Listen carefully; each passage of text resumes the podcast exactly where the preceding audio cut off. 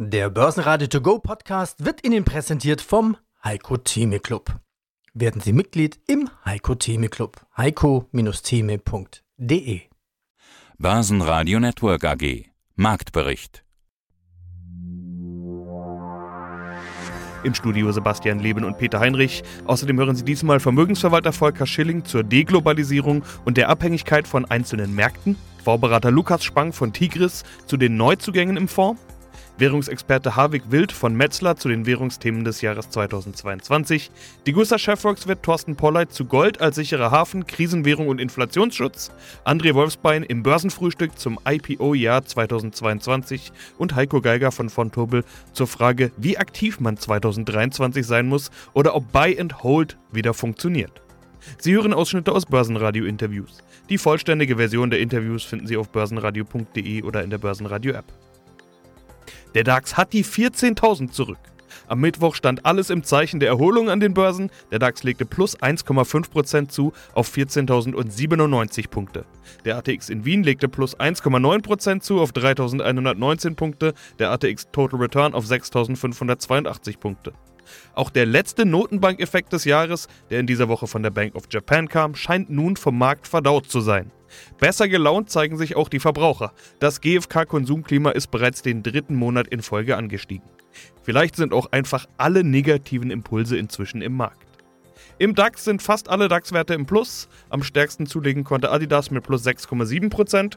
Hier wirken die guten Zahlen von US-Wettbewerber Nike, die einen Umsatzsprung zeigen und mit starkem US-Geschäft den Rückgang in China überkompensieren können. Nike steigt sogar zweistellig. Die frisch aus dem DAX abgestiegene Puma-Aktie legte plus 9,1% zu. Im DAX legen außerdem die Verlierer der letzten Wochen besonders zu. Zalando plus 5,9%, Vonovia plus 4,3%. Ebenfalls von den Zahlen eines US-Wettbewerbers profitiert die Deutsche Post. FedEx hatte im abgelaufenen Quartal mehr Gewinn erzielt als von Experten erwartet. Die Aktie steigt plus 5% und zieht die Postaktie plus 2,5% mit. Einziger DAX-Verlierer war Bayer mit minus 0,7%. Mein Name ist Volker Schilling, ich bin Gründer und Vorstand der Greif Kapitalmanagement AG in Freiburg und in dieser Funktion nicht nur für das Unternehmen verantwortlich, sondern auch für den Blick auf die Kapitalmärkte. Ja, das ist ja auch eine der großen Stories des Jahres, dass man einfach wirklich vor Augen geführt bekommen hat, dass man sich von einzelnen Regionen, einzelnen Ländern zu abhängig gemacht hat. Russland natürlich als Paradebeispiel mit Energie, China und die Nachbarn bei Lieferketten, äh, vielen Produkten, Vorprodukten und so weiter. Jetzt spricht man ja ganz oft von den vier großen D für die Zukunft. Eins davon ist Deglobalisierung. Das Wort haben Sie jetzt mhm. vermutlich bewusst vermieden, weil das ist ja das erste Wort, das einem einfällt. Sie wollten es nicht vermeiden.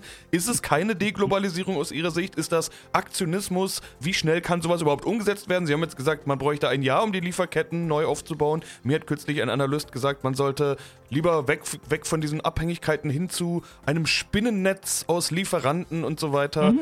Wie lange dauert sowas? Und ist das jetzt Aktionismus? Ist das jetzt ein bisschen das Hauruck-Verfahren, in dem man das umsetzen will? Naja, Dinge ändern sich ja nur in Krisen. Also es hat ja keiner den, den Anreiz gehabt, sozusagen an dieser netten Globalisierung, wo alles Hand in Hand läuft, wo ich immer weniger Kosten habe, aber meine Margen steigern kann, irgendwas daran zu ändern, wenn es läuft. Also Veränderungen gibt es nur in Krisen.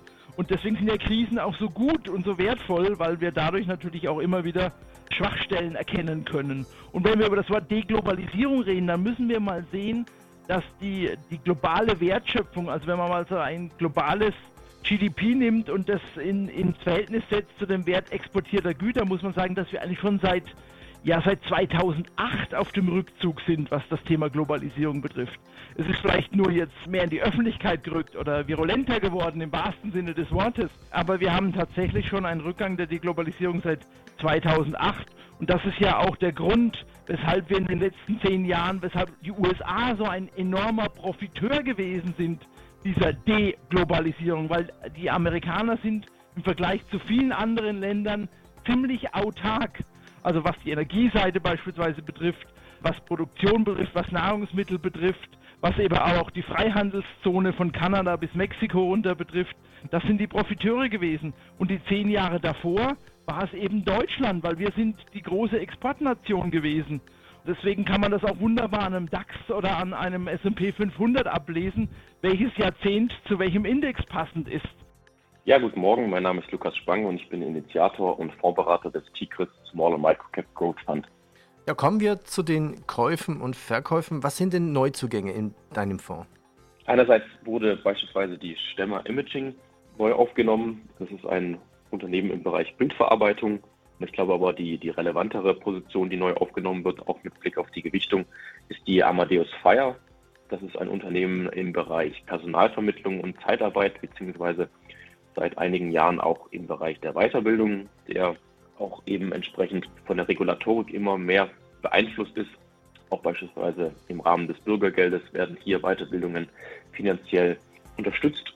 Und ähm, das Unternehmen entwickelt sich eigentlich relativ robust, ist auch mit Blick auf das kommende Jahr sehr zuversichtlich, weil man beispielsweise auch im Rahmen von Lohnsteigerungen diese eins zu eins weitergeben kann. Im Rahmen der Zeitarbeit und der Personalvermittlung im Bereich der Weiterbildung gab es jetzt in diesem Jahr gewisse Probleme, weil die Bundesagentur für Arbeit hier Verzögerungen hatte in der Genehmigung von Weiterbildungen, aber auch hier gab es jetzt in den letzten Monaten wieder eine Verbesserung und hier sieht das Unternehmen auch mit Blick auf das kommende Jahr weitere Steigerungen. Dementsprechend wurde die Aktie neu in den Fonds aufgenommen, ist inzwischen die viertgrößte Position mit etwas über 6 Prozent. Und wenn wir uns auch hier einmal das Thema ähm, Free Cashflow Rendite anschauen, dann hat die Gesellschaft unseren Berechnungen zufolge eine Free Cashflow Rendite für 2023 von knapp 7 Prozent, weil das Unternehmen eben auch wenig in das operative Geschäft investieren muss. Ähm, es gibt keine nennenswerten Working Capital Themen. Dementsprechend ist eben eine hohe Cash-Generierung aus dem Geschäft möglich und das bietet eben auch für das kommende Jahr dann wieder verschiedene Optionen, ob es jetzt wieder eine höhere Dividende oder auch das Thema Aktienrückkaufprogramm oder vielleicht auch nochmal eine neue Akquisition ist, was letztlich eben auch ein positiver Treiber für den Aktienkurs sein kann. Ja, schönen guten Morgen, Herr Leben. Hier spricht Harvik Wild vom Bankhaus Metzler in Frankfurt. Ich begrüße Sie. Vielen Dank für die Einladung zu dem Telefonat heute. Ja, Währungsrisiken, darüber wollen wir sprechen. Themen des Jahres gibt es so einige. Wie ist denn aus Ihrer Sicht, aus der Währungssicht, das Thema des Jahres? Was hat Sie besonders beschäftigt 2022? Ja, es war auf jeden Fall kein Jahr wie, wie jedes andere. Also die sogenannte Volatilität, also die Schwankungen bei den Währungen waren extrem in diesem Jahr, sind immer noch extrem. Wir haben vor kurzem beispielsweise eine sehr kräftige Bewegung beim japanischen Yen jetzt gesehen in den letzten Tagen. Das heißt, wir haben Ausschläge gehabt, mehr oder weniger teilweise von etlichen Prozent pro Tag. Wir haben ja auch, wenn man jetzt mal nicht nur auf die Währung schaut, auch ein Jahr gehabt an den Kapitalmärkten, was nicht sehr zufriedenstellend ist. Wir haben große Rückgänge bei, bei den Anleihepreisen, also auch bei den Aktienmärkten eigentlich weltweit.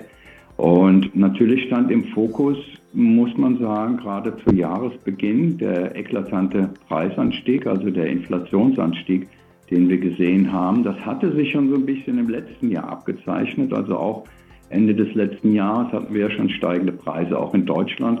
Aber das hat dann zu Jahresbeginn weltweit eigentlich nochmal sehr stark zugenommen. Das heißt, wir haben eine Beschleunigung der Preise gesehen und das hat wohl vermutlich die meisten Zentralbanken weltweit, dann natürlich die ganz großen, die EZB und die amerikanische Notenbank überrascht. Und sie kamen fast kaum hinterher mit, äh, mit Gegensteuern in der, in der Geldpolitik. Was waren die Hintergründe? Sicherlich diese sogenannte Lieferkettenproblematik, was praktisch ja auch ein, ein, ein Überbleibsel war von der Corona-Krise. Dann natürlich aber auch der Anstieg ganz besonders bei den Energierohstoffen, also insbesondere Öl und Gas. Das waren so mehr oder weniger die Highlights ganz zu, zu Jahresbeginn. Und dann natürlich am 24. Februar der Einmarsch der russischen Truppen in der Ukraine, das hat dazu äh, geführt, dass wir eine Neubewertung gesehen haben im Währungspaar Euro-Dollar. Der Euro hatte relativ freundlich das Jahr begonnen mit Kursen um die 1,15 gegenüber dem Dollar, ist dann aber vor dem Hintergrund dieser neuen geostrategischen oder geopolitischen Eskalation sehr stark unter Druck gekommen und hat dann eigentlich monatelang unter dieser Situation, unter anderem unter dieser Situation gelitten und sich recht stark abgewertet. In der Spitze hatten wir eine Abwertung des Euros gegenüber dem Dollar um ungefähr 17 Prozent im Laufe des Jahres. Mein Name ist Thorsten Polleit, ich bin der Chefvolkswirt der Degussa. Und Sie sind außerdem Autor des Degussa Marktreports und da befassen Sie sich in der aktuellen Ausgabe, und zwar der Abschlussausgabe 2022, mit der Performance des Goldpreises. Wir hatten ein Jahr mit Krisen, Krieg und Inflation und da heißt es ja üblicherweise, Gold ist der sichere Hafen, Gold ist die Krisenwährung. Jetzt hat man aber ganz oft gehört, Stimmen, die sagen, Gold hätte als eben dieser sichere Hafen versagt. Sie schreiben in der aktuellen Ausgabe jetzt, dass Gold durchaus als sicherer Hafen und als Krisenwährung funktioniert. Herr Pollert, wie erklären Sie das? Ja, richtig, äh, Herr Leben. Ich denke, Gold hat sich wieder mal als Krisenwährung qualifiziert. Seit Anfang 2020 bis heute ist das Gold in US-Dollar gerechnet um etwa 18 Prozent gestiegen und hat damit den Bondmarkt outperformed, hat aber auch die Inflation kompensiert in Amerika und auch im Euroraum. Also insofern war Gold tatsächlich ein attraktives Element im Portfolio-Management und ich denke mit Blick auf das kommende Jahr, dass Gold weiter glänzen wird.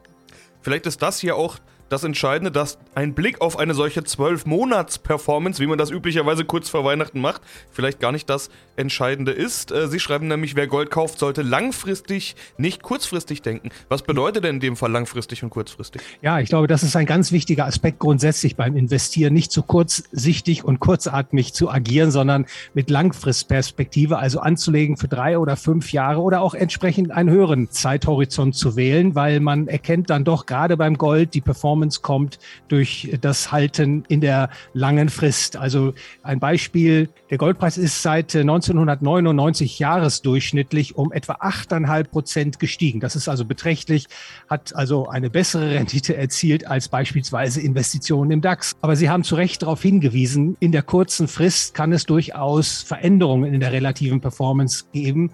Da kann dann Gold auch schon mal hinterherhinken. Das war beispielsweise im Jahr 2019 so. Da hat das Gold um etwa 14 Prozent zugelegt, aber die Aktien sind um etwa 24 Prozent gestiegen. Im Jahr 2020 hatte dann Gold die Nase vorne eindeutig mit äh, knapp 20 Prozent. Die Aktien haben um 14 Prozent zugelegt nach einem schweren Einbruch von fast 25 Prozent. Und in der Zeit gesehen äh, gleichen sich dann doch diese Schwankungen aus, beziehungsweise beim Gold zeigt sich dann doch eine sehr positive, stabile Performance. Wunderschönen guten Tag, werte Zuhörer. André Wolfsbein nach einer langen, notgedrungenen Pause wieder im Studio von Börsenradio. Und heute sprechen wir über das Jahr 2022 im Kontext der IPOs. Ich grüße dich, Basti. André, grüß dich. Du bist ja sowieso bei uns so ein bisschen der IPO-Mann, würde ich mal sagen. Gibt es einen Börsengang, sprechen wir natürlich mit dir drüber. Das ist bei euch ja auch so eine Art Spezialität, würde ich mal sagen. Eigentlich wollten wir im Dezember über einen IPO sprechen, nämlich den von Sondors, ein E-Bike-Anbieter aus den USA. Jetzt bist du ausgefallen, da brauchen wir jetzt gar nicht so lange drüber sprechen, hast ja gerade schon angedeutet, wir hätten eigentlich letzte Woche oder vorletzte Woche schon miteinander gesprochen, jetzt sprechen wir eben jetzt. Aber von wegen Banane, den Börsengang gab es auch nicht, von daher überhaupt kein Problem, haben wir nichts verpasst. Und das ist für mich eigentlich so eine Art Story des Jahres, also nicht Sondors, sondern geplatzte, verschobene oder ausgefallene IPOs. War kein gutes IPO, ja, oder? Genau, also wenn wir mal 2021 vergleichen, also das war wirklich ein Rekordjahr. Also da gab es an der US-Börse alleine 1035 IPOs, also wirklich ein Allzeitrekord. Es war ja ganze 120 Prozent mehr als die 480 Börsengänge im Jahr davor, also im Jahr 2020. Das wiederum auch war ein Rekord. Ja. In diesem Jahr hatten wir ja lediglich nur 177 IPOs, also sind knapp 83 Prozent weniger. Aber die geopolitische Situation, die äh, Zinspolitik, Marktumfeld generell lässt ja einige Wünsche offen. Ja, du sagst, das liegt natürlich wie so oft am Marktumfeld. Porsche hat sich trotzdem getraut. Wir hatten ausführlich darüber gesprochen, ist in der Mediathek natürlich nachzuhören.